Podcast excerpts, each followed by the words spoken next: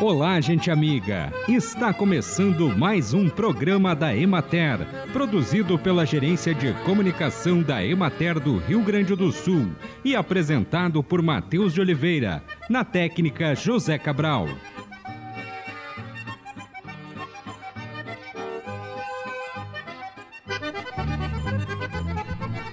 Na Semana da Criança, que tal tirarmos um tempinho para pensar na saúde dos pequenos?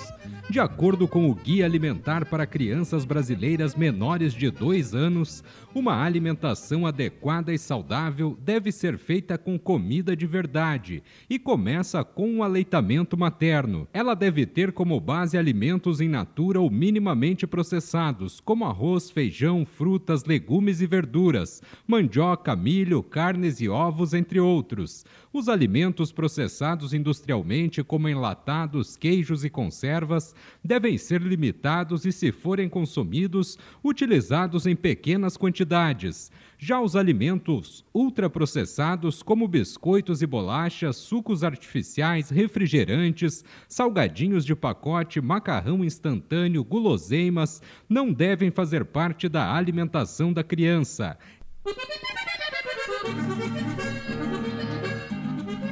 Para o trimestre outubro, novembro, dezembro, a indicação é de continuidade do fenômeno Laninha, variando de intensidade fraca a moderada no início do trimestre e de intensidade fraca, sobretudo a partir de dezembro, quando Laninha deve perder intensidade.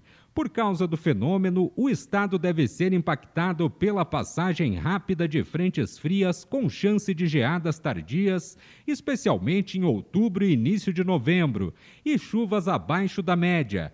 A recomendação em relação às culturas de inverno, independente do prognóstico climático de chuvas abaixo da média no período, é monitorar a ocorrência de doenças e pragas e observar se há necessidade de aplicações de defensivos agrícolas. Não descuidar do momento da colheita, colhendo tão logo seja possível. Os produtores devem providenciar também a revisão das colhedoras e acompanhar a previsão do tempo para a colheita. Acompanhe agora o panorama agropecuário. A cultura do trigo apresenta ótima condição de desenvolvimento com alto potencial produtivo e com baixa incidência de doenças no Rio Grande do Sul. As lavouras em formação de grãos representam 46% da área cultivada e mantêm um excelente aspecto com espigas grandes e com boa granação.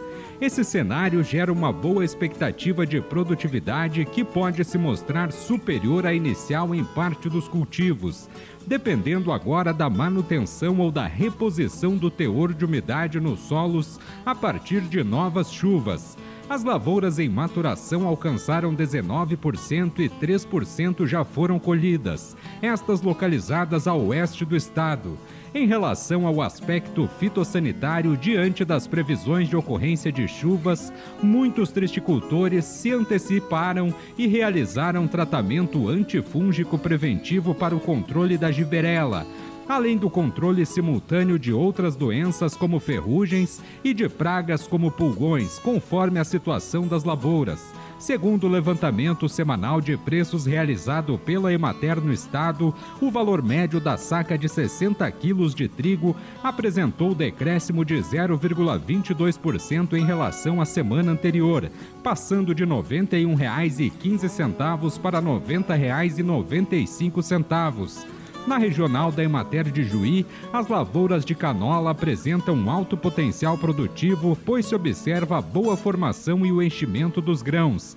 Também o número de sílicas e de grãos por sílica é muito superior ao observado na safra 2021-2022. Os produtores e técnicos estão otimistas com a perspectiva de produtividade e com a boa sanidade das lavouras.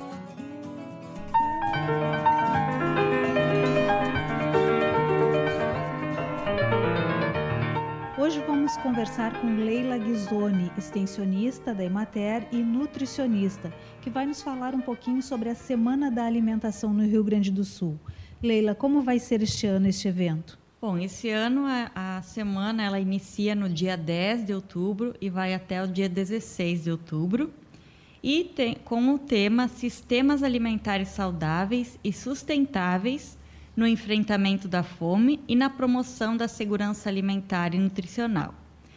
É uma semana que é promovida no estado do Rio Grande do Sul há 20 anos já, já é a vigésima edição, então, este ano, é promovida, então, pela Emater, pelo Fórum de Segurança Alimentar, Conselho Estadual de Segurança Alimentar, Conselho Regional de Nutricionistas e o Governo do Estado. Uh, essas entidades e instituições, então, elas mobilizam esta semana para que outros parceiros, outras entidades e outras instituições, ou mesmo grupos de pessoas envolvidas com a segurança alimentar, possam estar promovendo debates, encontros, eventos, atividades, oficinas, eh, discutindo em torno deste tema especificamente e que conversa também com o tema promovido pela FAO, que esse ano é não deixar ninguém para trás. Melhor nutrição, melhor produção, melhor ambiente e melhor qualidade de vida. Este tema, a fome, ele é muito importante e atinge a todos nós, né? Como é que estamos hoje no Rio Grande do Sul? Tu tem alguma referência para nós com relação a essa temática? Nós tivemos há pouco, então, o lançamento do inquérito de segurança alimentar. Foi um, um dia muito lamentável e triste, né? Porque nós tivemos aí dados alarmantes sobre a questão da fome.